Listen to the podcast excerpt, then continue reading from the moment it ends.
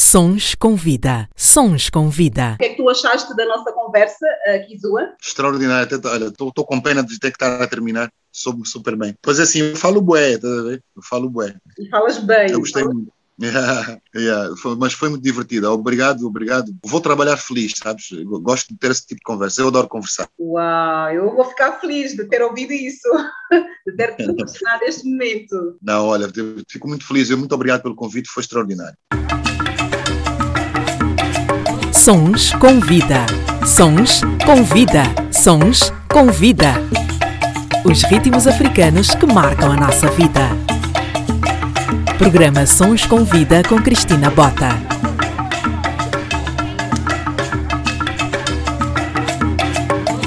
Seja bem-vindo e bem-vinda ao meu programa de rádio e também podcast. O meu nome é Cristina Bota e este é o Sons com Vida. Por aqui passam pessoas cujas histórias podem tocar e inspirar outras vidas, desde artistas mundialmente conhecidos ou pessoas das quais nunca ouviste falar mas que são essenciais e que fazem verdadeiramente acontecer. Porque aqui todas as histórias contam. O meu convidado desta semana nasceu em Luanda, de pai angolano e mãe finlandesa, ambos artistas que marcaram a década de 70 com canções de intervenção. Começou a cantar aos quatro anos, temas compostos pelos pais. Aos cinco, integrou o coral infantil Os Patinhos, grupo criado pela professora Rosa Roque os Patinhos, que mais tarde viria a evoluir para o grupo As Gingas do Maculusso, onde permaneceu até por volta dos 22 anos. Entretanto, na adolescência, chegou a fazer parte de uma banda juntamente com alguns amigos. Esta banda não tinha nome. A paixão pela música foi tão intensa que, para ele, a aprendizagem do violão foi um processo de autodidatismo. Em 2002, aos 24 anos, venceu a quinta edição do Festival da Canção da LAC, com o tema Tetembua Yamuenho Yami, uma homenagem ao seu falecido irmão. Tetembua, que na verdade veio a ser mais tarde o título do seu primeiro álbum. O meu convidado venceu ainda o Top Rádio Luanda, prémio Balada do Ano, com a canção Depois do Fim, em 2007, melhor trovante Casablanca, e foi uma das atrações no Festival de Jazz de Luanda em 2011, que eu tive o privilégio de assistir. O seu último álbum, o último, como quem diz, é o mais recente álbum, chama-se Kizuísmo. Uh, já dei muitas pistas, mas agora acho que revelei tudo. Chama-se Kizua Gurgel, é cantor, compositor. Kizua, muito obrigada e bem-vindo. Kizuísmo é a linguagem que criaste para cantar as tuas músicas? Bom, sabes que dar antes de mais boa tarde a todos. Uh, muito obrigado pelo convite, uh, é um prazer enorme poder estar aqui. Uh, como estava a dizer em relação ao quizuísmo, nós temos que dar títulos aos nossos álbuns, nós temos que dar títulos às nossas músicas, então é algo que às vezes pode se tornar um bocado complicado. Eu queria alguma coisa que refletisse a música do Kizua, a linguagem do Kizua. Então peguei numa brincadeira que na altura da gravação do primeiro disco da, da Gingas surgiu com os Samba Masters, que faziam a produção e instrumentalização do álbum, que quando quando eu, desse uma sugestão, por exemplo, a música uh, estava num tom menor e em vez de acabar num tom menor, olha, por que, que não acabamos uh, em maior? Vai ficar bonito. Por que, que não fazemos aquela passagem assim? Então eles na brincadeira acabavam por dizer, olha, pronto, lá vem um quizuísmo. Pronto, vamos fazer aquele quizuísmo. Mas isso não era só com o Kizua, era com a professora Rosa, né? Uh, o rosismo, olha, vamos fazer aquele rosismo. E eu, na altura de procurar dar um, um título ao álbum, eu gostei de, dessa, dessa sugestão, peguei nessa coisa, nessa brincadeira dos samba masters e ficou o Kizuísmo. É o que o Kizua faz eh, em termos musicais, o que representa o Kizua. Ok, muito bem, está esclarecido, muito bem, obrigada. Queria só que confirmasses se todas as informações que eu li estão corretas. São, são corretas, são, são corretas sim. Um, quanto à banda que não tinha nome, isso foi aqui ainda em Portugal, quando ainda vivia em Portugal antes de, de regressar para, para Angola, era uma banda experimental com os amigos vizinhos, mas depois em Luanda criamos uh, um outro projeto uh, chamado Wanna Groove, ainda pertenci também a uma banda de rock, que eram os Metal Tomb, ainda nos anos 90. Os Wanna Groove já em 2000, 2000 e, e qualquer coisa, uh, mas de resto está tudo correto. Ok, muito bem, vamos então avançar. Já agora, já te consegues lembrar da tua primeira letra da canção Princesa? Só me lembro do coro que era Ó oh, Princesa e, e, e, honestamente é, é uma bandeira muito grande no gajo lembrar-se, que eu, eu lembro que devia ser horrível, né? Porque foi okay, uma música que eu compus. Eu compus essa música. No primeiro dia que peguei numa guitarra, eu nem sabia fazer acordes em condições, eu descobri uns acordes, alguma coisa que soava bem, e tive logo a tendência de compor alguma coisa. E veio-me aquela coisa de princesa, e lembro-me que era ó oh, princesa qualquer coisa, mas nem quero me lembrar da letra. Já foi, isso era no período da adolescência, né? Passaste uma parte da tua infância no Porto, eh, em Portugal, onde chegaste a ter esta banda, não é? Que, portanto, não tinha nome, eh, com estes amigos vizinhos. Que memória memórias é que ainda tens desta tua parte uh, da infância, transição, adolescência? São memórias lindas.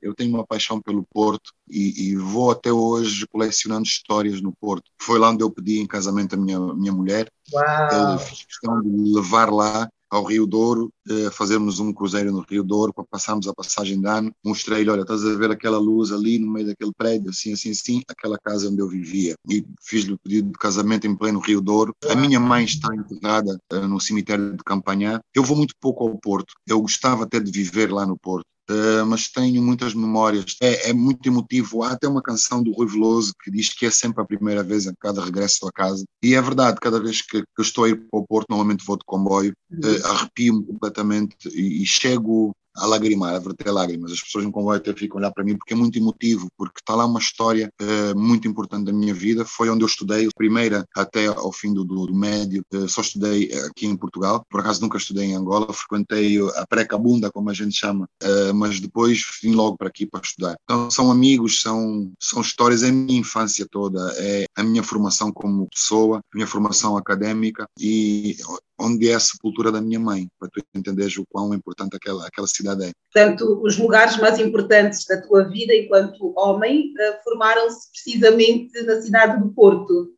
Exatamente. Quando, onde, onde me tornei homem foi exatamente na, na, cidade do Porto. Quer dizer, adolescente, porque eu aos 16 anos tive que voltar para Angola, foi quando a minha mãe faleceu, uhum. e depois aí começa uma história. Mas pronto, como, como a gente diz, quando morre uma mãe, a gente torna-se homem, não é? É uma coisa que não se consegue perceber quando ainda não vivemos isso. É verdade, é verdade. É muito então, difícil de, de interpretar esta, este sentimento. Exato. Tendo a minha mãe ficando lá, né, e tendo ela morrido lá, eu ainda fiquei até terminar o ano letivo. Sim, foi lá que eu me tornei homem. É, se calhar, o segundo sítio mais importante da minha vida. É, o outro é, já, já vem intrínseco na, na, nas minhas veias, na, foi onde eu nasci, naturalmente, que é Luanda mas depois de Luanda o sítio mais importante é realmente o Porto. O Porto é uma casa. Eu até hoje tenho amigos que me ligam lá perdidos, estou numa zona aqui, sei que... mesmo as, as, ruas tendo mudado de, de sentido, estou perdido aqui numa zona, o que é que tu vês? Olha, tu estás na batalha, vais pô, sempre em frente, sei que sei quantos, olha, voltas, quantos vais dar no sítio X. E eles dizem, mas a sério, tu já me vives aqui há 20 e tal anos ainda, ainda te lembras? Pá, isto, aquilo está na palma da minha mão, né? Incrível, isso é incrível. Também sou uma apaixonada pelo Porto e revejo-me completamente em todas as suas palavras. O Porto é das minhas cidades favoritas em Portugal, porque foi uma das primeiras onde vivi quando saí de Luanda para Portugal há sete anos. Portanto, neste sentido, estamos em comunhão. Boa, boa, isso é bom, isso é bom. Sons com vida. Se pudesses reviver até agora três momentos da tua vida, um, que momentos é que tu voltavas a viver? Opa, essa pergunta é completamente complicada. É Mas eh, dá, dá para, para reviver. Olha, um, um deles, uh, naturalmente, uh, uh, o meu regresso a Luanda. Eu, eu cheguei a 11 de julho de 1994, né? em pleno Cacimbo. Estava à espera de um dia ensolarado, aquele calor uh, luandense. Estava um dia cinzento. Foi um reencontro comigo mesmo, porque eu vim viver para cá, mas de alguma forma sempre muito magoado. Eu queria sempre estar em Angola. A Angola sempre foi o meu sítio. Uhum. Um, hoje que sou pai entendo o que é que a minha mãe fez, porque eu fiz exatamente a mesma coisa, peguei nos meus filhos e vim-me embora uhum. uh, de Angola, poder-lhes dar uh, outras condições. Outras condições. E entendo que, então, quando a minha mãe morreu, eu tive que voltar para Luanda e o regressar foi algo de mágico, sabes? Eu, eu, eu hum, renasci, eu despontei tudo aquilo que estava guardado dentro de mim, quer a angolanidade, quer a, a arte toda que eu tinha dentro de mim, despontou e floresceu um imbondeiro Estás a perceber? Em, Nasceu um novo homem. Novo homem, literalmente. E, e, e, foi bastante marcante. Até hoje eu tenho grandes recordações disso e, e, entendo o quão eh, importante isso foi para a minha vida, como entendo o quão importante foi para a minha vida a minha mãe também ter me tirado de Angola. Hoje eu entendo, naquela altura não entendia. Então o meu regressar a Angola seria o primeiro momento. O meu segundo momento seria, se calhar, o vencer o Festival da Canção. Ok. Gostaria de reviver. Até hoje tenho memórias fotográficas bastante interessantes tenho recordações lindíssimas do, dos meus amigos no público a gritarem Ki, Ki, Zu, Zu, Zu, ah, ah, ah. Inventaram aquilo num momento. Um, o momento em que, em que eu estou ali à espera que digam eu já tinha vencido o prémio de melhor letra, uh, então eu estava à espera que dissessem o vencedor, uh, e quando dizem o meu nome, eu dei um pulo, né? E, e, quando passam o microfone, a primeira coisa que eu disse foi, foi pai, é, ganhei! Porque eu sabia que meu pai estava lá no, no público, até hoje goza com isso, no bom sentido, porque foi bonito, porque a primeira coisa que, que eu tive foi chamar o meu pai e dizer, pai, eu ganhei. Uh, porque eu tinha ganho com uma música que, que falava do filho do meu pai, do meu irmão, né? Sim. Então aquilo foi, foi, muito emotivo para nós dois e foi, foi extremamente especial. Meu pai subiu ao palco, cantou comigo a música, naturalmente, né? O, o terceiro momento, eu vou dividir este terceiro momento em dois, se me permites. Claro que sim. É, um deles, o 3 barra 1, é, é, o nascimento do meu primeiro filho, Uau. que hoje já tem 18 anos, já, já, já pode ser preso.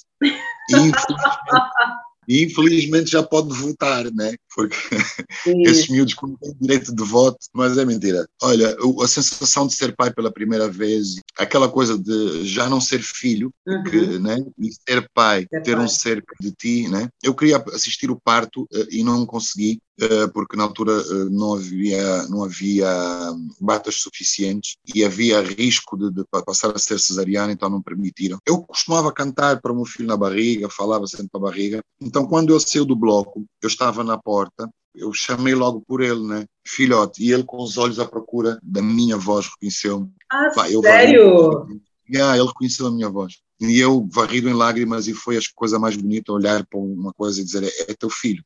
É meu. Esse, momento, yeah, esse, esse foi um dos momentos mais mágicos da minha vida, mais interessantes. Agora, o 3 barra 2 uh, foi assistir a um parto pela primeira vez, que foi o parto do meu terceiro filho, okay. que foi o único parto que eu, que eu assisti, que foi ver nascer um filho, né? ver mesmo, ver. Ele, Acompanhar o processo. Exatamente, de, mão, de mãos dadas com a minha mulher, e, e muito importante porque Uh, ver um ser a nascer é. Sabe, eu tenho muito medo, por exemplo, de tirar a vida a alguém, porque eu prezo muito o valor vida. Uhum. Mas, uh, exatamente ao contrário, tu vês a vida a nascer apá, é interessantíssimo. É uma coisa fabulosa. Depois é teu filho, não é? Sim. Estás a ver um Sim. ser nascer e é teu filho, estás a perceber? É, é mágico, é extraordinário, mas teve uma vertente muito, muito, muito, muito mais importante. Eu sou o único rapaz no meio de imensas mulheres, para além de ser o caçula, e a minha mãe sempre me ensinou a ter muito respeito pelas mulheres, a tratar as mulheres com muito respeito. Eu sempre tive muito respeito pelas mulheres, mas a partir do dia que eu vi uma mulher a parir um ser de 3 quilos e tal, o meu respeito foi para a estratosfera. Uh, vocês, as mulheres, epá, é, é, uma coisa.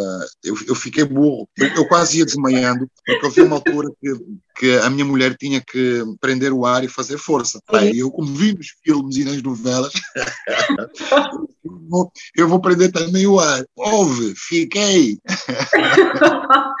o médico jovem, jovem respira, senta. Eu tive que sentar porque eu estava a ficar pálido e ia desmaiar. Calma, o pai é que estava a ficar pálido, né? estava a ajudar a mulher. Estava querendo acompanhar a minha mulher, a segurar o ar, estás a perceber? Sim, sim. Então eu lá sentei, eu ainda já ver assim estrelas quase a desmaiar e a minha mulher ainda aguentou a, a, o ar dentro dela e a fazer força, acho que mais uns 40 segundos, ok? Eu fiquei tipo, porra, não acredito, mas... Quer oh. dizer, a minha mulher é uma piegas, ela, ela é super piegas, eh, ela até para apanhar uma injeção ela chora, cai uma lágrima. Mas é engraçado que naquele dia ela podia levantar um contentor de 40 pés. Houve, incrível, incrível, incrível. É. O, o que é que a natureza força. faz e a, a força que uma mulher tem para poder parir um filho. Então, esse momento também foi muito especial para mim, não só por ver um, um ser a nascer, que é meu filho, mas por uh, ver o que uma, uma mulher é capaz de fazer, o que a natureza é capaz de fazer em prol da vida. Uau, momentos incríveis. Obrigada pela partilha, Kisua. Há uns quatro anos, uh, os teus pais já compunham canções uh, para ti. A música era de facto um sonho ou foste fortemente influenciado a tornar-se artista? Olha, eu nunca pensei, honestamente, nunca fiz cálculos nenhums em ser artista ou em ser cantor ou ser músico. Quando uh, me vi a pensar no assunto, já era. Yeah, foi, foi, em que altura? Com que idade, mais ou menos? Quando eu comecei a pensar, realmente foi aí aos meus 16, 17 anos, mas eu já era músico desde os 4. Exato. Estás a perceber? Uhum. Eu, quando eu comecei a pensar, se calhar podia até gravar um disco, até se calhar podia. Eu podia ser músico, eu podia ser. Eu, calma aí, mas eu já sou músico. yeah, quando fiz as contas. Yeah, e, e, e, pensei sobre o assunto e nunca foi algo que, que eu, eu, eu perguntei-me se queria, se não queria foi simplesmente instintivo. Eu nasci no, meio da música. Uhum. Um, eu costumo dizer que eu sou exatamente filho da música, porque a música é que uniu os meus pais. Exato. Uniu os meus pais, eu nasci dessa união. Portanto, eu, eu sou literalmente filho da música. Uh, não, não tive nunca muito que pensar, uh, não tive nunca que refletir. É parte de mim, é instinto, né? É instinto. Eu comecei a cantar, meu pai e a minha mãe diziam que eu comecei a cantar muito cedo. Uh, eu, aos dois anos, já andava aí a cantarolar, etc. Já fui começando a procurar tons, etc. Então, logo aos três, eles começaram a, a, a sentar-se comigo e aos quatro já estava em palco. Portanto, foi mesmo naturalmente instintivo. Claro, depois tornei profissional, mesmo tornar-me um músico profissional, nunca foi pensado. Naturalmente, eu posso pensar em alguma coisa, se calhar gostava de fazer isto, como por exemplo, eu, eu, eu queria estudar sociologia, isso sim, eu estou a pensar, gostava de fazer isto. Mas agora, músico, eu posso ser outra coisa qualquer no mundo, mas vou ser sempre músico porque é, faz parte da minha estrutura como ser humano. E aquela pergunta típica, depois de tudo isso, uh, portanto, se não fosses artista, ser músico está intrínseco no teu ser, não é? Uh, e se não fosse a música, o que é que seria? Já te imaginaste uma profissão a exercer outra profissão que não fosse a música?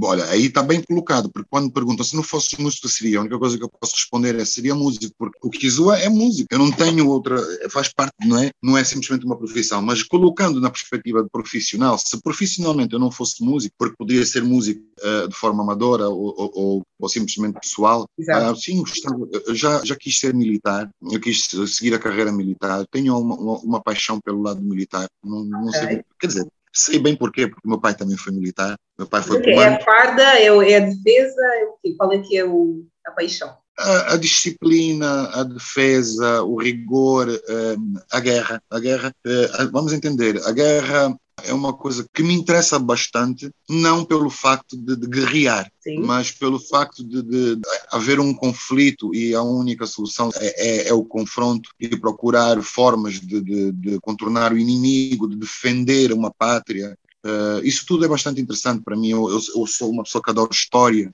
eu gosto muito de história. Eu tenho uma paixão por armas, gosto eh, pelo, pelo, mecanismo das armas, eu gosto de coisas mecânicas. Okay. Uh, tenho uma paixão por armas, uma coisa também passada pelo meu pai. Uh, vivi com militares uh, a vida toda. sou genro de um militar, já fui genro de um outro militar. Sou filho de um militar, portanto, naturalmente, essa paixão se, se desenvolve. mas quando eu fui, eu fui me residenciar e, e, fui à procura de me inscrever nos fuzileiros, que eu queria ser fuzileiro naval. Uh, o meu pai mexeu nos cordelinhos para que eu não fosse aprovado e só me contou uh, muitos, anos depois, muitos anos depois. Eu fiquei muito, muito, muito chateado com o meu pai, mas ele disse-me, filho, uh, a verdade é que a tua, a tua arma é, é, é a guitarra, Epá, é a tua voz. eu, eu sou militar, estamos num país em guerra, eu, exatamente por isso, estamos num país em guerra, eu quero contribuir para a pátria. Vais contribuir de outras formas, não te preocupes. Ele lá sabia o que estava a fazer, então acabei por não nunca tornar-me militar. Outra coisa, é, gostava de tentar jornalismo, uma, uma, uma, coisa que eu gosto, também tem a ver com o meu pai. Hoje em dia, eu estou muito inclinado para, para a, a, a sociologia. E estou a pensar muito seriamente em, em formar-me em sociologia, já que eu não sou formado em, em, absolutamente nada. A única formação que eu tive foi quando estava na Embaixada Britânica, em imigração e, e, e assistência consular, e questões consulares. Portanto, estou a pensar talvez formar-me em sociologia. Se não fosse a música, em termos profissionais, talvez sociologia, psicologia e ou militar ou jornalista. Ok, muito bem. Mas uh, tu acabas também por ter alguma passagem pela área da comunicação, né? Exatamente. Devido ao meu pai, eu, eu, eu sou muito igual ao meu pai em, em tantas coisas. Poxa, engraçado. Uh, meu pai eh, fez rádio a vida toda, desde a Rádio Nacional até a Luanda Antena Comercial, e eu, naturalmente, só fui seguindo os passos, né? porque ele, eu, como era muito amigo do meu pai, apesar de ser filho dele, era muito amigo do meu pai, eu estava sempre nesses meios com ele. Acabei por fazer televisão também, logo. Escrevi um programa de televisão, propus a TPA e foi para o ar. Eu, em 97, eh, já estava a apresentar um programa de televisão, o programa chamava-se A Nossa Geração, que eu é que escrevi, eh, propus à TPA e eles eh, concordaram e puseram no ar. Ou seja, muito cedo também já estava nas leads da televisão. Ainda o meu pai fazia conversas no quintal. Uhum. Então, também muito cedo meti nas leads da rádio, andei pela Rádio Nacional, não estava a fazer programas, mas estava por trás da produção de programas. Uh, mas depois também a LAC, e sempre participei em programas da, da LAC. Uh, portanto, a comunicação social também sempre foi uh, uma paixão minha, naturalmente. Propusemos também, algum tempo atrás, um programa que era Filhos da Pauta. E isto já é um projeto meu e do meu sócio, Luati Boa Vida, onde nós queríamos falar sobre música, ou seja, um programa que falasse sobre música direcionado aos músicos e onde aqueles que não são músicos podiam acompanhar. Mas era mais dirigido mesmo para artistas, etc. Uma linguagem mais artistas onde se falasse muito, uh, sem politicamente correto, ah, aquela música está errada, não sei quanto está errada, aquele festival está errado, está errado, aquele prémio está errado, está errado. Um, vamos falar com o baterista, porque é que tem que ser toda hora, por exemplo, o Kizua Gurgel, que é o cantor, porque é que não vamos falar com o baterista? Porque é que não vamos falar com o engenheiro de som? Ou seja, uhum. conhecer os outros meandros da, da, música e começamos a fazer o programa, só que depois houve problemas e acabou por não ir para o ar. O rádio e televisão e a comunicação social uh, sempre foi também uma paixão e é e vai continuar a ser, porque eu tenho esses projetos uh, neste sentido. E o Jazzmente também, que é um projeto que uh, tiveste a coordenar, não é? Sim, uh, o Jazzmente nasce uh, como primeiro projeto de, de, da Meio Tom, uh, uma empresa criada por mim e pelo Luati Boa Vida, onde nós queríamos dinamizar o ramo da, da, música. Uma das coisas que nós conversamos é, em termos de conceitos de show que a gente via, o que faltava. E havia muitas coisas que a gente identificava que faltava. Então decidimos, por que, é que nós não criamos o nosso, onde vamos uh, preencher estas lacunas? onde, por exemplo, podíamos ver um bonga. Ah, mas bonga, o que é que tem a ver com jazz? Claro que tem, porque o jazz está em tudo e tudo está no jazz. Uhum. Mas quando a gente diz, vamos ver um bonga jazzmente, é um bonga numa vertente mais jazzística, ou seja, qualquer música angolana numa vertente mais jazzística. Este projeto também seria depois para ser internacionalizado, aliás, é também para ser internacionalizado. Só que uh, nós começamos um projeto em plena crise económica uh, em Angola e conseguimos fazer 17 espetáculos, 17 espetáculos quinzenais, ou seja, de 15 em 15 dias tínhamos, tínhamos um espetáculo. Todo mundo disse que a gente era louco e que era impossível fazer um espetáculo daquela dimensão, quinzenalmente, que ia ser preparado de, de, de mês a mês. E ao preço que a gente queria fazer de bilheteira, uh, que nós começamos com 3 mil kwanzas, e, epá, e todo mundo dizia, mas 3 mil kwanzas, quer dizer, as pessoas não bebem nada, não, com direito a, uma, a duas bebidas. Mas vocês estão, como é que vocês vão pagar os artistas, etc. E a nossa ideia era falar exatamente com os artistas, no sentido que se nós queremos ter música de, de, de qualidade com regularidade, nós temos que tornar os preços acessíveis, quer para os produtores, quer para o, para o próprio público. De outra forma, nós temos ter um Filipe Mukenga quando há um festival anual. Exatamente. É? Se há os outros, nós conseguimos ter todas as semanas, tens Ari ali, tens, tens Júlio da Cunha ali, tens Pérola ali, tens todas as semanas tens esses artistas. Mas quando a gente fala de, de Africanita, quando a gente fala de Kizua Gurgel, quando a gente fala de Totó, quando a gente fala de Sandra Cordeiro, quando a gente fala de Felipe Mukenga, quando a gente fala do André Mingas, para vê-los é uma raridade. Porquê? Porque são músicos que para já só tocam ao vivo e com bandas grandes, em produções, uh, em produções caras. Uh, e todo mundo acha que é música de, de classe alta. Não, é música Exatamente. não tem classe. Exatamente. Esta música é, é, é, realmente colocada naquele padrão de ai, são os intelectuais. Exatamente, e não tem nada a ver. A, a música não é intelectual, nem a música X é de, é de, classe X. Quem é de classe X é quem vai ver, tudo bem. Então, nós procuramos uh, uh, que o Jazzmente fosse um projeto viável em termos de produção regular. Falamos com os, com os músicos e eles entenderam perfeitamente que a gente diz, olha, em vez de ganhar, imagina, 100, Uh, se tu te propuseres a ganhar 60, e vê uma coisa, vai ser 60 de 15 em 15 dias. Ou seja, não é, não é 100, 100 vais ganhar uma vez, Os 60 tens de 15 a 15 dias fechado, vais estar ali. E os cachês do, do, do, dos, dos, cabeças de cartaz também seriam bastante mais reduzidos para viabilizar a coisa. Todo mundo concordou e funcionou. Nós claro. conseguimos. Só que, eh, infelizmente, em Angola, os projetos eh, são patrocinados pelas caras que estão por trás uhum. e não pela viabilidade e interesse dos projetos. Exato. É, nós conseguimos algumas parcerias, parcerias essas que falharam bastante. Nós publicitamos as marcas, eh, mas as marcas nunca cumpriram com a sua parte, que foi meter o seu dinheiro, porque nós tínhamos publicidade, nós tínhamos luz, palco, som por pagar, etc. Então, eu e o meu sócio aguentamos praticamente estes 17 espetáculos sozinhos começamos já a ter problemas em casa, com as mulheres, com as panelas vazias. a minha mulher chegou a dizer: Esse dinheiro que estás a gastar aí dava para nós comprarmos um carro novo. Eu disse: Está bem, mas o resultado pode vir daqui, se calhar podemos comprar um VX daqui a dias. Uh, uh, mas chegou a tal ponto que depois a crise começou a apertar mais, que nós fomos obrigados a parar, porque começamos a endividar-nos tivemos que, que pôr um, um, pause. Portanto, o Jazzmente é um projeto que, que, vai ter continuidade, vai ter continuidade, uh, mas está em pause. O que é que tu sentes mais falta em Angola em termos de apoios culturais? Olha, são, são mecanismos que, que incentivem realmente aos apoios. É, é assim, eu, eu às vezes escrevo muito sobre algumas coisas. Há erros no mercado angolano que devem tentar ser contornados. Um deles é que nós dependemos muito de patrocínios. Tu estás em Portugal, uh, uh, tu sabes, diz-me um projeto que tu vês lá com patrocínio X não existem. Porquê? Porque são financiados, têm editoras por trás. As editoras vão buscar financiamentos, né? Esses financiamentos muitas das vezes vão buscar uh, ao banco. Quando há patrocínios, eles nunca podem ser chamados de patrocínios, porque estão sob medidas, por exemplo, de, de mecenato. Por exemplo, eles investem uhum. uh, uma quantia uh, em um projeto e depois vão descontar nos impostos. Ou seja, eles revertem diretamente esse dinheiro para investimento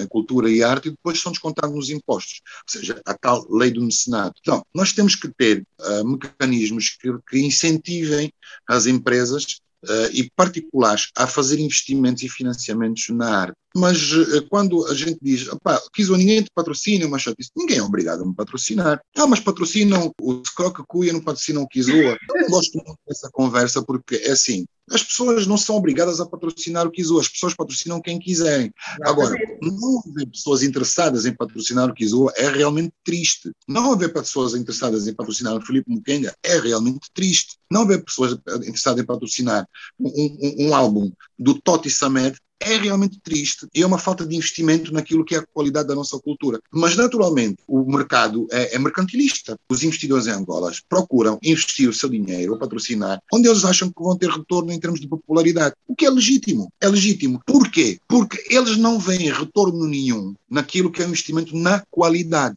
Exato. Eles não veem nenhum retorno nisso. Porquê? Porque se eles disserem, eu vou investir aqui, mas é dinheiro perdido, quer dizer, a minha marca, quer dizer, o Kizua não é populista. Ele pode ter nome, mas não é populista. Eu quero massas. Se houvessem mecanismos que incentivassem e onde ele pudesse tirar algum lucro desse investimento na qualidade, no investimento de um Kizua Gurgel, como por exemplo o desconto em, eh, eh, em impostos, ele investiria, certeza absoluta. Estás a perceber? Estou, Então, estes mecanismos têm que ser criados. A lei do mecenato em Angola eh, existe, só que não está legislada, Uh, não é promovida pelo Estado. Hoje também confunde-se muito um pouco a popularidade, a fama, agora na sequência da tua resposta, um, a fama com a qualidade, o artista que é mais popular, uh, portanto, confunde-se a qualidade e a quantidade. Incomoda-te um, que algumas pessoas sejam consideradas artistas independentemente da qualidade do trabalho que façam?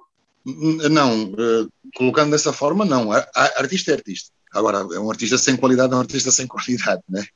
Uh, Mas são todos agora, colegas, são todos artista, artistas, é isso?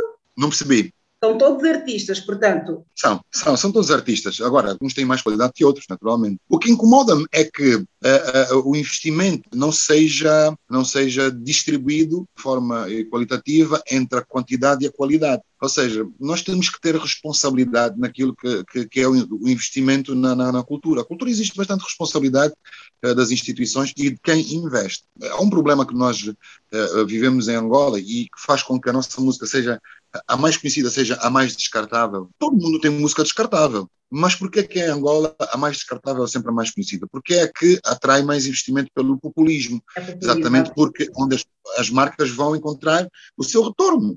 Isto, isto, é legítimo, né? Incomoda-me. O que é que acontece? Se há espaço para, para um Nero americano, e que eu acho certíssimo que, acho, que haja, que ele é um artista, com todo o mérito, também tem que haver espaço para, para o Toti Samed, na sua dimensão, porque são artistas de dimensões diferentes. É? Então, aí é que nós temos que ver. Só que a falta de mecanismos de investimento em Luanda faz com que quem invista olhe né, para aquilo que lhe interessa mais, que é o populismo. Se algum dia fosses indicado algum cargo uh, ministro da Cultura ou algum cargo semelhante com poder de tomar, com poder decisório, decisivo, qual é que seria a primeira mudança que tu achas que deve ser feita na nossa cultura? Uh, a minha primeira mudança seria a aproximação para com, com, com o núcleo artístico. Uh, as instituições estão completamente distantes, são soberbas, uh, são distantes, são arrogantes, qualquer instituição, qualquer instituição, e estou a falar só da cultura, nem quero falar dos outros, né? Achei menino, não fala política, mas como pronto, a cultura é aquilo, é aquilo, que me toca. Eu tive como candidato a secretário-geral da UNAC, e olha que dos cavalos de batalha que eu tinha é que, sendo eu eleito, iria me aproximar uh, da esfera artística. Então nós precisamos falar, uh, as instituições precisam de falar com, com, os artistas olhos nos olhos, porque é uma área onde uh, o ministro não pode estar como um ministro tem que ser um amigo, tem que ser um colega, tem que ser um indivíduo que esteja ali presente, que esteja no barco a sentir o balanço das ondas para que possa tomar medidas. Essa seria a medida essencial. Depois, naturalmente, a legalização do, dos status do, do, do artista, uh, como, como profissionalização, como segurança social. Uh, há uma grande dificuldade dos artistas pagarem segurança social depois, quando caírem na reforma, poderem beneficiar dessa segurança social. Uh, o artista em Angola, se parte um dedo, deixa de, de, de, de poder tocar, cai na miséria, né, porque ele só vive daquilo que ganha no momento não tem como assegurar o, seu futuro. E, naturalmente, obrigar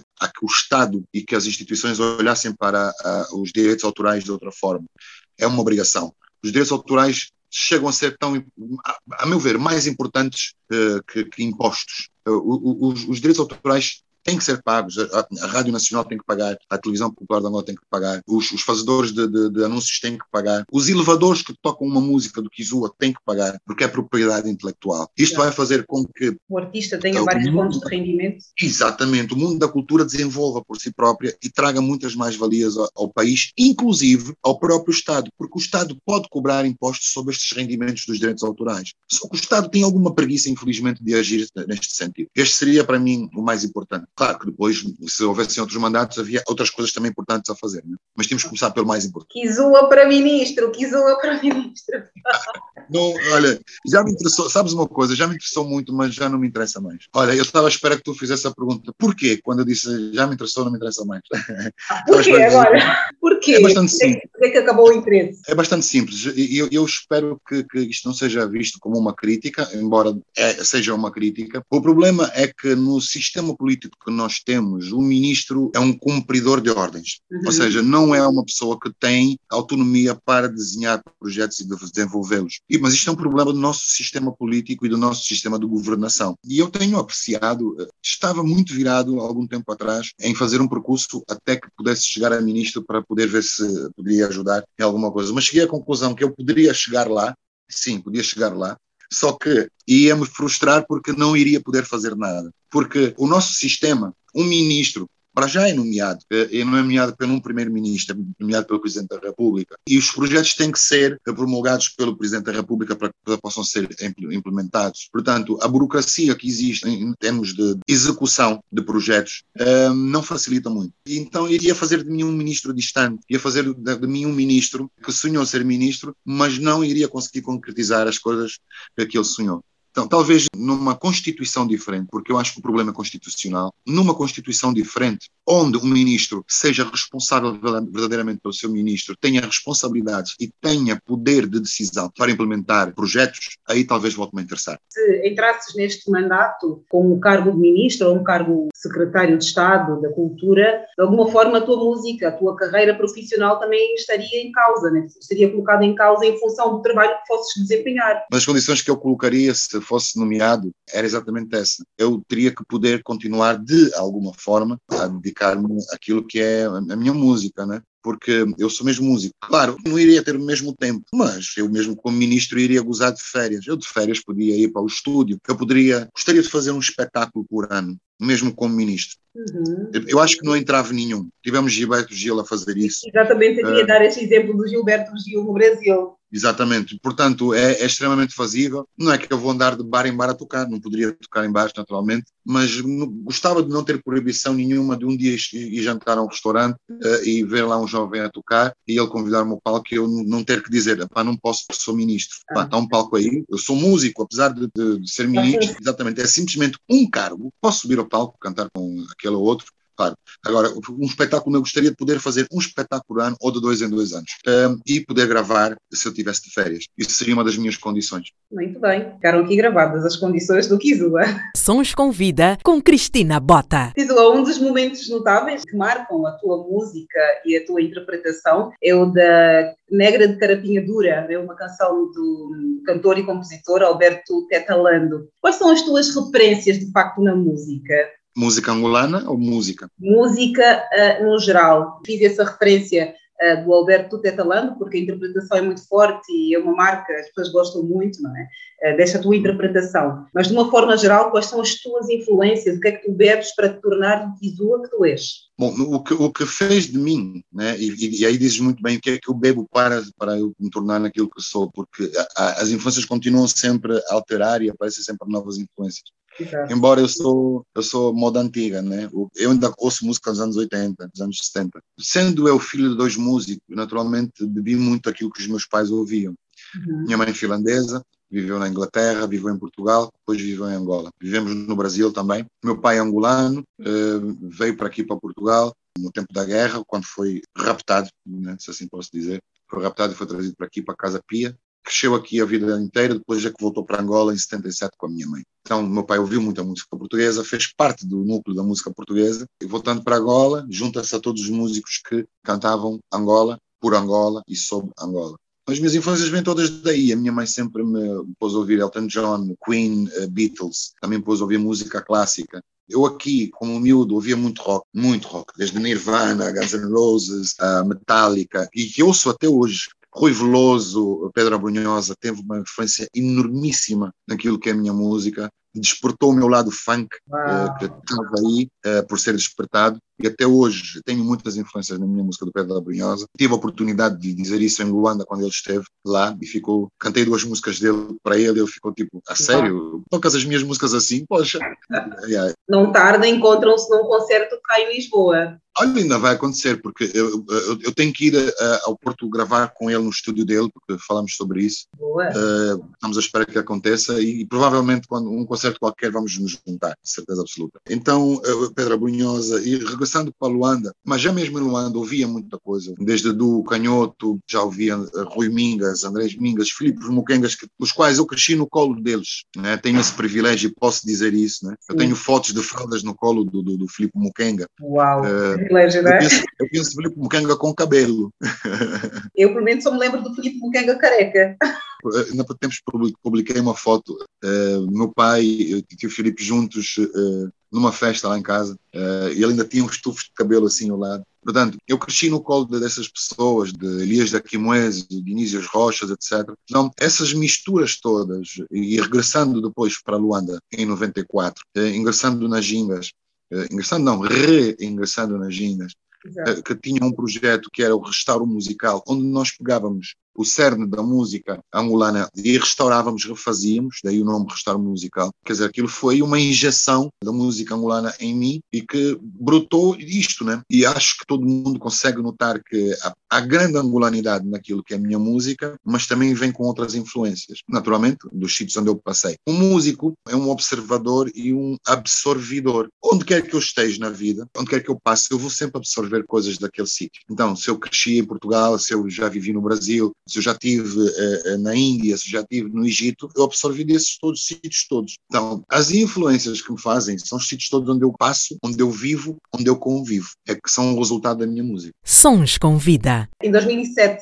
quando lançaste o Tetembo, imaginavas que seria recebido daquela maneira pelo teu público? 2006. 6? Ok, 2006. Olha, eu, eu, tive muito medo, tive muito medo, quer dizer, medo, receio, né? Tive algum receio, porque era uma musicalidade um bocado diferente que ninguém se atrevia a fazer naquela altura. Não havia totós, não havia celas, não havia Sandra Cordeiro, não havia ninguém com aquela linguagem musical. Só que eu sempre pensei, uh, uh, transvestir-me uh, para que possa agradar um público nunca vai acontecer porque não consigo, porque eu não consigo. Posso é, é fazer um disco e bater na rocha, como costumam dizer, costumam dizer, né? como se diz em Angola, né? Yeah, yeah. Pode bater na rocha. Mas só que, pá, eu vou fazer aquilo que eu sei fazer, né? Que é, é, é, como eu sou. Tive algum receio, porque eu pensava, se calhar, pronto, não vai se ouvir tanto aqui, não vai se ouvir tanto ali, a gente vai achar, tipo, ah, e já houve essa discussão, às vezes discussão parva, né? Ah, isso não é música angolana porque é por ser rock, quer dizer, nos anos 60, nos anos 50 já se fazia rock em Angola, em Benguela, uh, por isso é que na música angolana, então uh, uh, eu tive esse receio, mas provou-se exatamente o contrário, provou-se que havia um espaço aí por preencher, e acho que isso é que deu uma grande valia à, à minha carreira, porque eu acabei por vir preencher um espaço que estava ali vazio, que era uma música diferente, com angolanidade, por exemplo, um, um disco chamado Petembua, em língua quimbundo, com uma música negra carapinha dura, um remake de, de, um, de, um, clássico da música angolana de Alberto Etalando, numa vertente muito própria, num funk cantado pelo Kizua, com uma, uma participação numa balada com a, uma das grandes divas de Angola, Iola Semedo. Depois do fim.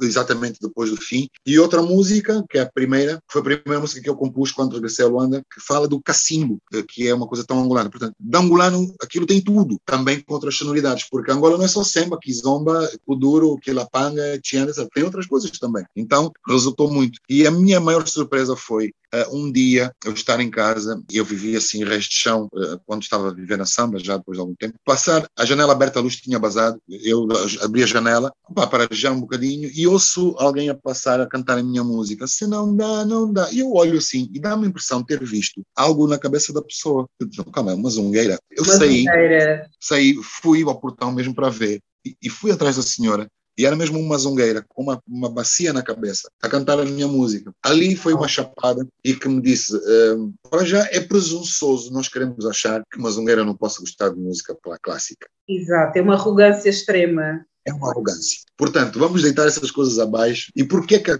a Zungueira não pode gostar da música do Kizua? Está aí a prova. Então, a partir daí, olha, não preciso mais explicações. Caiu por terra a tal música para intelectuais, não é? E, olha, exatamente, estás a ver, né? Isso não existe. Essas pessoas que dizem isto não é música angolana, por exemplo, as pessoas que falaram contigo a dizer isto não é música angolana. O que é que é música angolana? O que é que caracteriza a música angolana? Opa, sabes que o grande problema é quando nós queremos estar constantemente a rotular as coisas. Eu sei que às vezes é preciso nós rotularmos uh, para podermos identificar uh, o, o, que é que estamos a fazer. Mas isto cria grandes problemas, porque um, o que é que é música angolana? A música feita em Angola. Por que é que hoje em dia nós podemos chamar de rap angolano? Mas calma, rap não pode ser angolano. Mas é rap angolano, depois, porque é feito em Angola. Agora, o estilo é rock. Sim. Porque música angolana, na, na, minha ótica, música angolana é toda música que é feita por angolanos, sob contexto angolano e feita em Angola. Ah, mas é, é rock. Não, isso é um estilo. Agora, não deixa de ser rock angolana, música angolana. Por exemplo, samba é música angolana? É.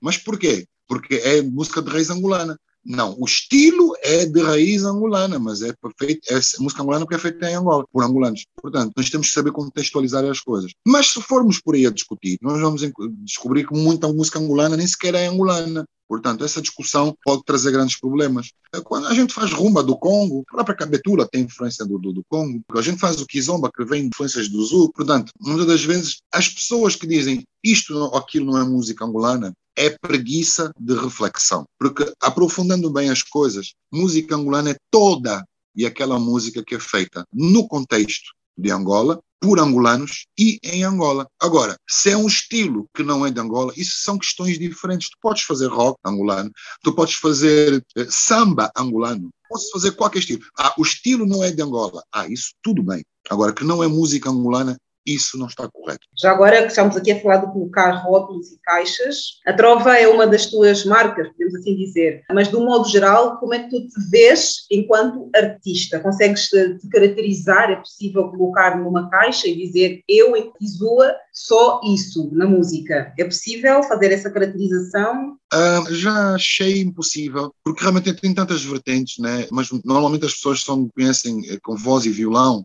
mas eu toco guitarra elétrica, já fui guitarrista de várias bandas, eh, já acompanhei imensos artistas. A nossa banda acompanhava músicos internacionais, nacionais, todo mundo. Toco percussão, dou uns toques no piano, toco baixo, canto. Como música já, já fiz produção, uh, direção artística, produção de discos, uh, produção de, direção de palco, direção de coros, tanta coisa dentro da música que eu só posso me caracterizar como músico. Mas eu entendo, porque realmente uma reflexão, quando dizem que Iso Gurgel epá, é, é, um, é um cara com um violão. É, realmente a matriz, raiz, e o que me identifica mais e que é o mais forte em mim, verdadeiramente, é exatamente a trova, é, que, que, vem do meu pai, né? Eu sou filho do Beto, filho do Beto sou, né? Exato. Então, eu sou um trovador nato. O mais nu possível, o mais simples possível, é eu, a minha voz e um violão. Não é uma guitarra, é um violão mesmo.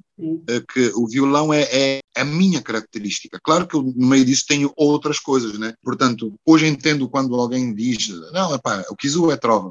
Sim, eu sou muito mais, mas entendo perfeitamente trova e hoje em dia também já sou comentado como o, o bar. O artista de bar. Porque, porque, artista de bar, porque uh, eu devo ser dos mais antigos a fazer bar, já, já lá vão 20 alguns anos, 22, 23 anos a, a fazer bar uh, e não abdico, não abdico. Uh, já quando, quando gravei o meu primeiro disco, o meu primeiro single, a editora, a criativa, sugeriu-me que eu deveria abandonar os bares. Eu disse, então é, acho melhor abandonarmos o disco. E ficou respondido.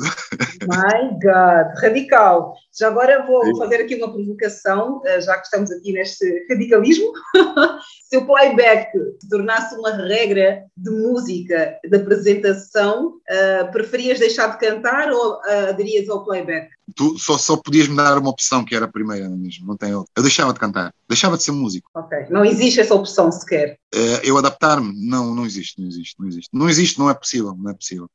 Não, epá, não, não tem muito a dizer. Eu, eu preferia até meter-me numa nave espacial e migrar para outro planeta. Sério, eu, eu ia-me embora. Renegava a, a, humanidade. Eu já agora, um, sem qualquer tipo de intenção de criar polémica ou qualquer constrangimento a outros artistas, como é que tu analisas um, que atualmente ainda existam muitos artistas com muitos anos de carreira e continuam a fazer playback? Olha, honestamente, e às vezes uh, uh, não te preocupes com a questão da polémica, porque acho que quem cria polémica são as pessoas que não querem debater e não querem entender as coisas. Okay. Porque, pá, nós só estamos a falar verdades, né? E as pessoas estão habituadas a ouvir a verdade, aí acham, vão catalogar como polémica. Eu acho que é preguicite. Eu acho que é preguicite. Porque eu, eu conheço muitos colegas artistas que são capazes de tocar ao vivo, com banda, com um violão e fazer uma, uma, uma atuação brilhante, mas uh, aparecem num casamento a fazer playback. Aparecem numa televisão a fazer playback. E são capazes de me dizer, aqui, ah, mas como é que eu vou para a televisão se a televisão não tem condições de som para eu fazer ao vivo? Não, tu é que não exiges, exiges as condições. Eu faço televisão em Angola desde que voltei para Angola, nunca fiz um playback. Nunca. Já fizemos na altura com as gingas, né? mas é assim, nas gingas, para já não era eu que decidia, segundo, éramos um grupo e eu sozinho não tinha poder de decisão. Não, uhum. né? E eu estava num projeto, podia dizer, ah, então prefiro abandonar. Não, estava ali no grupo e, e trabalho do grupo é diferente, as coisas são diferentes. A partir do momento que eu deixei as gingas, nunca me apresentei em playback. Uh, já cheguei, não vou dizer aqui o nome da televisão, a, a uma estação de televisão, quis o, o, o CD. O, o CD já foi lançado há algum tempo atrás. Não, não, não, o seu CD. Qual CD? Desculpa, não estou a perceber. Não, CD para pormos a música. Que música? A música que você vai cantar. Não, eu vou cantar, como disse. Não, não vou playback. Eu disse, oh, meu amigo, eu não faço playback. Nós não temos condições para se fazer ao vivo. Olha, obrigado, dois beijinhos e estamos juntos. E fui-me embora. Playback jamais. O, que eu pergunto, eu precisava de promover a minha música, precisava muito, mas eu não precisava de promover a minha mediocridade. Eu não precisava de, de despromover a minha qualidade. Então, em prol daquilo que é a qualidade que eu defendo, aquilo que é a minha verticalidade musical, eu preferi ir-me embora. Havia outras outras condições, um outro programa qualquer, se, se nenhuma televisão tivesse condições, não faria, ia fazer rádios, ia montar um palco numa rua qualquer, dizer, olha, eu estou aqui, é, não sei quantos, arranjava outras formas. Agora, em Angola o que é que acontece? É fácil, não tem custos, e quando nós estamos a falar de rádios ou televisões, ou, ou, ou estamos a falar de mídia, por exemplo, quando um artista é chamado para um casamento e vai fazer um playback, o que é que acontece? Ele cobra 3, 5 mil dólares e, não, e fica com esses 5 mil dólares para ele, ou seja, ele não tem que pagar uma banda, ele não tem que pagar um homem do som, estás a perceber? E é um playback total, a maior parte das vezes, não é um parcial, é um total. E é tudo. Ele chega lá com o seu corpo, com a sua alma, vai segurar o microfone, hein? abre a boca, tipo, estás a perceber? É. E é pago 5, 10 mil dólares para fazer isso. Põe o microfone para o público, vai acompanhando. Yeah, exatamente, e o pessoal bate palmas, etc. E uau, o fulano X veio cantar no meu casamento. Desculpa, o fulano X não foi cantando no meu casamento. O corpo dele passou por lá. o fulano yeah. esteve lá. Exatamente. Portanto, e, e, espetáculos, inclusive, a fazer playbacks. Ah, não, porque não há condições de som. Epá, não faz. Estão, estão a enganar o público. Só que a falta de conhecimento do público é tão grande que quando aparece um que a dizer, epá, estão a enganar o público, ah, você é invejoso. O próprio colega me diz, epá, você é invejoso, você bateu na rocha, você tem mais inveja. Epá, pronto. Sabes como é que é Angola, né? Sim, sim, sim. Então, mas é assim, eu não, vou, eu não vou deixar de dizer as coisas como elas são. Só que nós começamos a ficar para trás em detrimento de, de, de, de artistas enormes. Aliás, agora, acho que na China, saiu há dias uma notícia que a China proibiu literalmente qualquer artista de fazer playback, seja em televisão, seja em que circunstância for. E abriu um canal de denúncia. Se o artista for visto a fazer playback, deve ser denunciado e vai ser proibido de cantar para a vida toda. Quer dizer, é possível. Há, há falta de condições. Não, isso não existe. É música, é música. E quantos países tu vês que não é permitido sequer é, em programas de televisão? Portugal, infelizmente, ainda tem muito que andar nesse sentido, porque tu podes chegar num programa de televisão e fazer um, um playback à vontade, mas há muitos programas que nem te admitem. Há muitos programas que dizem playback, desculpa, acho que sítio errado. Mas nós Exatamente. aplicássemos essa lei em Angola, essa lei que foi aplicada na China, achas que muitos artistas perderiam completamente, iam começar a pensar noutras profissões? Uma pequena parte, uma pequena parte. Porque a verdade é que, é que eles têm capacidade de fazer, e o problema é esse, isso é que me chateia, eles têm capacidade de fazer. Há uma pequena parte que é da bandeira, né? os desafinados, já aqui iam desafinar, eh, uns, uns que nem sabem se quer pegar o microfone, que, que nos playbacks até aparecem com o microfone ao contrário. yeah. Incrível! Mas uma pequena parte iria desaparecer, isso é verdade. Mas a grande maioria ia se adaptar e depois iam chegar à conclusão: opa, olha que bom, só que temos preguiça, somos preguiçosos. ah, e, e, em termos do jabá, da bufunfa, eles estão a ganhar mais. Claro, paga um bocadinho a gente e fica com a maior parte. Exatamente, estás a perceber já, né? Tu foste um dos fundadores da banda Wena Groove, como disseste no início, com o Pedro Zage, o Nino, o Vando Moreira, o Hélio. Exato. O que, é, é mais, o que é, que é mais importante quando, um, quando um grupo de artistas, de pessoas talentosas se juntam? Já agora também podias aproveitar para falar da tua experiência nas gingas. Um, bom, o mais importante é que consiga congregar o, o alto talento dessas pessoas numa voz comum, né? E por isso é que muitos grupos às vezes não duram muitos, muitos anos, quando vemos Rolling Stones ainda aí, isso é é um feito. E é. para quem é músico sabe que carreiras de bandas com 50 anos, meu Deus, isso é, é muito complicado. O problema é que os níveis artísticos aí são sempre elevados, né? há grandes artistas aí, a Irmandade tem que ser muito grande e mesmo dentro da Irmandade há sempre problemas, há atritos. Se nós com o nosso marido, com a nossa mulher, com o nosso filho discutimos, com o nosso pai discutimos, é. um amigo só não vamos discutir porquê. Colega de banda é normal. É, nós no Ana Grupo tivemos imensas discussões, mas éramos, éramos e somos até hoje muito amigos todos uns dos outros. Nós tínhamos discussões terríveis, é, porque um epá, atrasou-se, ou porque outro. Uma das coisas que fez o, o, a banda desaparecer foi querer-se a dada altura entrar para um nível profissional mais acentuado e alguns estarem um bocado a brincar, não aparecerem nos ensaios e chegar ao palco e querer, vamos aquela, mas toda hora essa música só, não, conseguimos tocar outra música, etc. Portanto, isso houve, houve problema. Nas gingas eh, era diferente porque nós éramos miúdos e tínhamos uma pessoa adulta a nos dirigir, que depois, quando nós fomos tornando-nos adultos, aí começou, começaram a haver os conflitos, porque naturalmente onde há quatro cabeças, há quatro ideias, ou pode haver se calhar três ideias, eh, ou duas ideias, três a pensar em uma, outra a pensar outra. Então tem que saber congregar estas coisas todas no sentido em que uns não se sintam desfasados em em prol dos outros. Naturalmente, em certos projetos há uns que assumem mais aquela de pá, eu vou onde, der, onde se vai, que estão habituados a estar nessa posição de que eu não me importo ser regido. Eu, por exemplo, naturalmente, eu sou um criador, né? e foi uma das coisas que me fez sair das gingas. Eu componho há muitos anos, o meu instinto de composição é muito, desde muito tenra idade. Eu cheguei a mostrar uh, composições à professora, a professora disse: Não, olha, isto é muito bom para nós pormos num disco, sei que sei quantos. Mas quando vinha o disco, uh, acabava por não entrar. E o que eu entendia, uh, acabei por entender bem, porque estava um bocado aquém da linguagem que seria o disco das gingas. Uhum. A professora chegou a propor-se até nós criámos um projeto dentro do, do, do, grupo, que era onde os rapazes depois podiam compor as suas coisas, mas isso demorou. Eu senti necessidade, o meu artista sair dentro de mim, estava-me a sufocar. O meu artista estava-me a sufocar, estava a gritar aqui dentro de mim, a fazer um monte de confusão, estás a ver? Estava aflito, precisava de sair o mais rápido possível. Precisava de sair. Eu estava, estava a entrar em conflito comigo mesmo, eu queria cantar algumas coisas, não tinha oportunidade para cantar as minhas coisas, não tinha oportunidade para cantar a minha visão do mundo mundo, estás a perceber? Agora, e quando eu coloco assim como visão do mundo, já entendes que é, que é um, a minha visão do mundo aqui dentro de mim é querer falar e não ter espaço. Sim. E houve uma altura que, por exemplo, eh, fui concorrer ao festival da canção, quando concorri a primeira vez, a professora Rosa castigou-me porque estava fora do perfil daquilo que seriam os projetos da, das gingas. Eu senti-me senti castigado porque foste realizar um sonho pessoal. E fui realizar um sonho pessoal. E pedi, e pedi, pedi autorização. Uh, só que a pessoa disse, pá, não vale a pena, porque agora nós temos este projeto, você pensa, mas vais desvirtuar. E eu fui a mesma e acabei por ser castigado. Continuei lá no projeto, mas fui castigado e, e senti-me injustiçado. Mas era uma demonstração de que eu já precisava de espaço. Precisava de espaço próprio, porque uh, sou, um, sou um compositor, sou um observador do mundo que canta as, as suas observações. Então, quando tu quando tens uh, num grupo uma duas, três, quatro, imagina se forem todos os elementos assim, dá muita confusão. É só tu vês os Queen, eh, não sei se já viste documentários sobre os Queen, os Queen chegou a uma altura que praticamente andavam em turnés, que sei quantos, quando tinham que ter férias, cada um ia para a sua casa e nem queria saber do outro, porque nem, nem se conseguiam falar, eh, porque eh, os egos eram, eram enormes, as composições, todos compunham, todos lá no meio compunham. E, e composições extraordinárias, estás a perceber? Mas claro, o Freddie era aquela aquela, aquela figura, mas o que é que vamos gravar? O que é que não vamos gravar? Não, mas esta música é tua, então, mas é, é,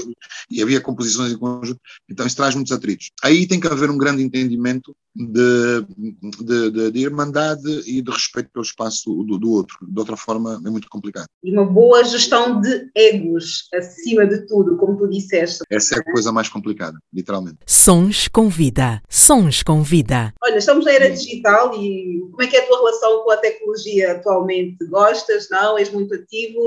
Essa, essa pergunta faz-me rir. Meu filho não está aqui. Eu sou apaixonado por tecnologia, eh, de ler sobre tecnologia, de ver sobre tecnologia, sobre robótica, não sei o que, sei quantos. Mas os meus filhos dizem que eu estou na era, na era da pedra, porque dizem que eu sou muito atrasado. Por exemplo, eu, eu gosto de Facebook, eh, eu não uso muito Zoom, eh, os miúdos pegam no telefone, fazem as coisas, tá, tá, já está. Até os meus miúdos de 6, 4 anos fazem isso no instante. Eu, eu não uso muito Instagram. Eu não, não sou da, não tenho a pachorra todos os dias ir lá por qualquer coisa. Olha, acordei. Eh, olha, fiz xixi. Olha. Alimentar o algoritmo. Alimentar o algoritmo. Eu não tenho mesmo essa, essa, essa pachorra. Eh, mas sou um gajo de, de ir muito ao Facebook, porque o Facebook, por exemplo, permite discussões muito, muito interessantes sobre outros temas. Mais abrangentes também. E há mais abrangentes etc. E gosto, e eu gosto disso, eu gosto de discutir sobre coisas, etc. Eu dou muito bem com a tecnologia e só até, posso até dizer que olho para, para os gajos da minha faixa etária, eh, são poucos os que uh, lidam como eu lido. Mas a nossa faixa etária dos 40, epá, nós não nascemos com o telemóvel na mão, tipo esses miúdos. Nós somos de outro tempo, estás a perceber? É só mesmo quem gosta de tecnologia que vai bem mais, a, vai bem mais além. As tecnologias das redes sociais, eu não sou muito bom. Lá está, aqui é uma diferença entre tecnologias e redes sociais sociais, há pessoas que estão viciadas em redes sociais e acham que lá porque conseguem colocar um stories no, no Instagram, colocar música, fazer efeitos, acham que estão muito a nível das tecnologias. As tecnologias Exatamente. vão muito além das redes sociais, isso é muito claro que fique. E as pessoas têm que saber diferenciar isso. És muito ativo nos grupos do WhatsApp ou és o primo silencioso que não diz nem bom dia? Eu sou primo inexistente. eu tenho um grupo, só não saio por respeito à minha família, né? Pá, depois é assim, os gurujéis são mais que as mães, estás a ver? Pá, não acabam. Eu, uh, semanalmente, eu tenho que ir apagar as mensagens do grupo dos gurujéis, porque chegam por semana a ser uh, 12 mil, Meu Deus, 15 por mil. semana. por semana. Olha, eu, eu antes de ontem apaguei, hoje fui ver, já estava em 7 mil, estás a perceber? Conheço, conheço quase todos. Só que é assim, eu nem um oi vou dizer, só não saio de lá por respeito à família, porque às vezes pá, morreu alguém, mas vai lá ver, ei, pá, morreu o primo X, que sei quanto. Nem um oi eu digo, não, eu não tenho paciência para grupos.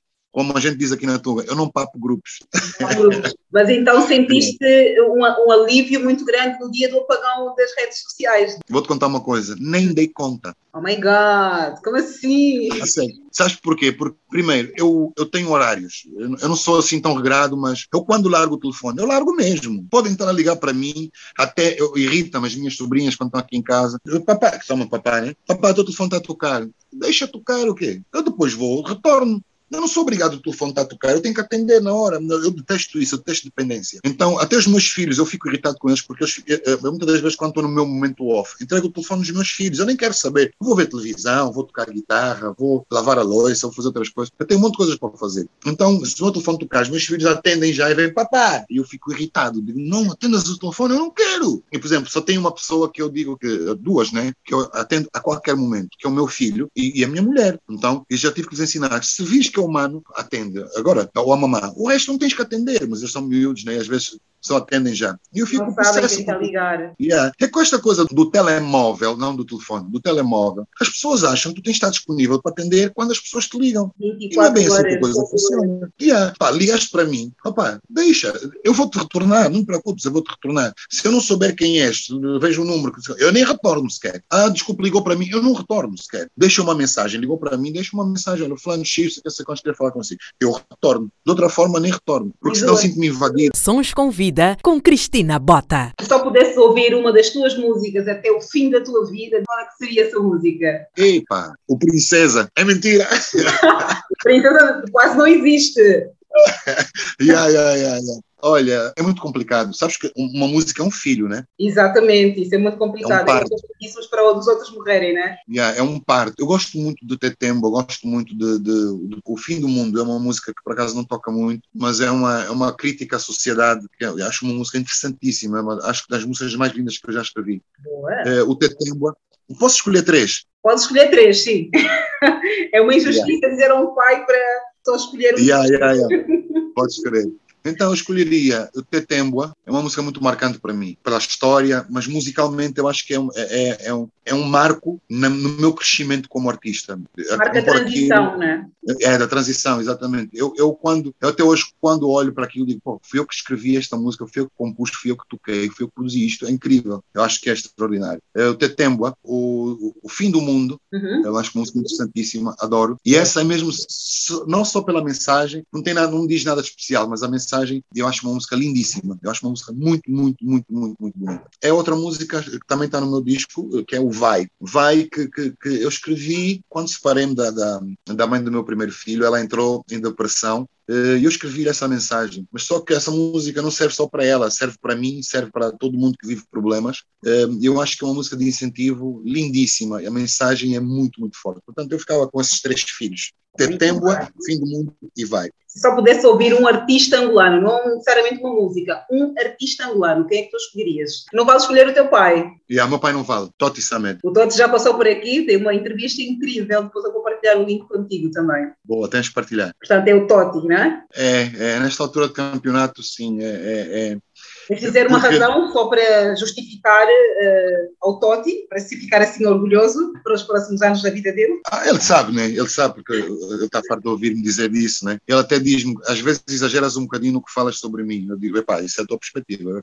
Eu acho que é o músico mais completo que nós temos, juntando de todas as gerações. Claro, não tem tantas eh, coisas publicadas como, por exemplo, um André Mingas, como um Rui Mingas, mas no dia em que o Totti tiver as suas coisas todas compiladas e nós podemos entender musicalmente o Totti, o Totti é, é gigantesco. E a meu ver, eu acho que é o músico mais completo que Angola já pariu. Honestamente. Um, ele, ele se calhar ainda não fez nem um quinto do que ele pode fazer, mas eu como o conheço tão bem, como acompanho uh, constantemente, o Totti é meu irmão, é meu irmão mesmo. Tenho muita admiração pela capacidade daquele rapaz, estás a perceber? E mesmo pondo-me como se não o conhecesse, eu acho que é o músico mais gigante, mais capaz que uma, uma vez Angola nasceu. Uh, mais que todo mundo, mais do que 30 mais vezes do que eu, uh, do que o próprio Paulo Flores, do que o próprio Bonga. Só que Paulo Flores já gravou imenso, já fez imenso. O Totti, se ainda não teve tempo, mas o que eu conheço do Totti, e quem conhece o Totti, o Totti é, é, é, do, é de outra constelação. Uau, incrível, Totti, muito bem. O conselho mais importante que tu recebeste? Vale pai e mãe? Vale pai e mãe, és mulher, és namorada, conselho útil, és vizinho? Uh, foi da minha mãe, foi da minha mãe. A minha mãe uh, sempre disse, ser sempre tu mesmo e quanto maior fores, mais simples te tornas. Ser grande naquilo que podes ser, mas ser sempre humilde naquilo que é a tua grandeza. As nossas então, mães sempre incríveis na sua sabedoria. Extraordinário, não é? Essa frase, quanto maior fores, mais simples te tornas. Eu acho que é das frases mais extraordinárias que eu já ouvi na vida. Incrível. O que é que ainda falta fazer na tua carreira, Kizua? Ainda tens uma vida pela muita frente? Coisa, muita coisa, muita coisa. Aliás, eu ainda não consegui fazer metade, sabes? Não consegui fazer metade por contextos como aquele que a gente estava a dizer, das vezes falta de, de apoios, etc. Ou condições para fazer. Falta fazer muita coisa. Tens partilhar um grande sonho, um grande desejo enquanto artista? Um grande desejo. Eu gostava de, de dedicar-me, se calhar durante um ou dois anos, à representação. Eu também sou ator. Eu ainda só consegui fazer uma novela e uma peça de teatro, mas gostava de dedicar-me à representação Gostava de dedicar também um ou dois anos à fotografia. Gostava de experimentar uh, realizar um filme. És um artista com várias, várias caras, várias facetas. Com buede, buede. Buede facetas. Um conselho para quem nos está a ouvir e considerações finais. Olha, trabalho, trabalho, trabalho, trabalho. Uma das coisas que eu digo a todo mundo passa à minha frente e, e os que passam na minha mão, que há uns que passam na minha frente, mas não passam na minha mão, aqueles que passam na minha mão, que passam na minha frente, costumo dizer, talento é só 30%, o resto é trabalho, trabalho, trabalho, trabalho, trabalho. Humildade sempre. Humildade não quer dizer que não se reconheça o valor que se tem. Muito trabalho, muito trabalho e, acima de tudo, responsabilidade para aquilo com que eu trabalho. Hum, quando eu digo trabalho, é trabalhar eh, eh, ser guitarrista, trabalha, estuda, estuda, investe em ti, trabalha, trabalha com responsabilidade. Dizem que para estar às 14, chega às, às, às 13h45. Uh, faz com que as pessoas te respeitem não só pela tua música, mas pela tua retidão no trabalho. Porque normalmente o artista é visto como um maluco, não sei o que, não sei quantos. Uma das coisas que todo mundo diz e ninguém pode apontar ao contrário. Eu sou muito sério no trabalho. O meu, meu trabalho é a música, sou muito sério, levo muito a sério. E é isso que eu gosto de ver uh, quando há artistas. Uh, não sejam malucos, não, não vão por pelo dinheiro, porque com trabalho, com retidão, com seriedade, as coisas chegam sempre muito mais longe. Porque com, só com talento podem chegar rápido, mas nunca chegam tão longe como quem vai devagar. É o conselho da vida. Até fico a sentir mal, já parece mais velho a falar. A tua vivência é incrível, Kizu, a tua vivência é incrível, por isso, olha, tens tempo para partilhar um filme, uma série, uma viagem? Tenho, tenho, tenho. Um filme. O filme vai ser o, o último filme que eu vi com a minha mãe. A minha mãe levava muito ao cinema. Já é antigo, é de 1993. É Perfume de Mulher, com Al Pacino. É um filme lindíssimo, sobre um coronel que, numa brincadeira, ficou cego e está completamente frustrado e quer terminar a sua vida. Uh, mas um estudante acaba por uh, demovê-lo dessa ideia. Portanto, Perfume de Mulher, com Al Pacino e o Chris O'Donnell. Um livro. Epá, as pessoas vão ficar fartas de eu estar sempre a, a insistir neste livro, mas é uma coisinha pequena que lê-se até em, em, algumas horas. Mas quem me dera ser onda? Opa, extraordinário. Quem me dera ser onda. Eu dei isso na faculdade no primeiro ano e fiquei logo apaixonada. Houve. E depois é assim, é, é, é uma... Eu até fico arrepiado, pá.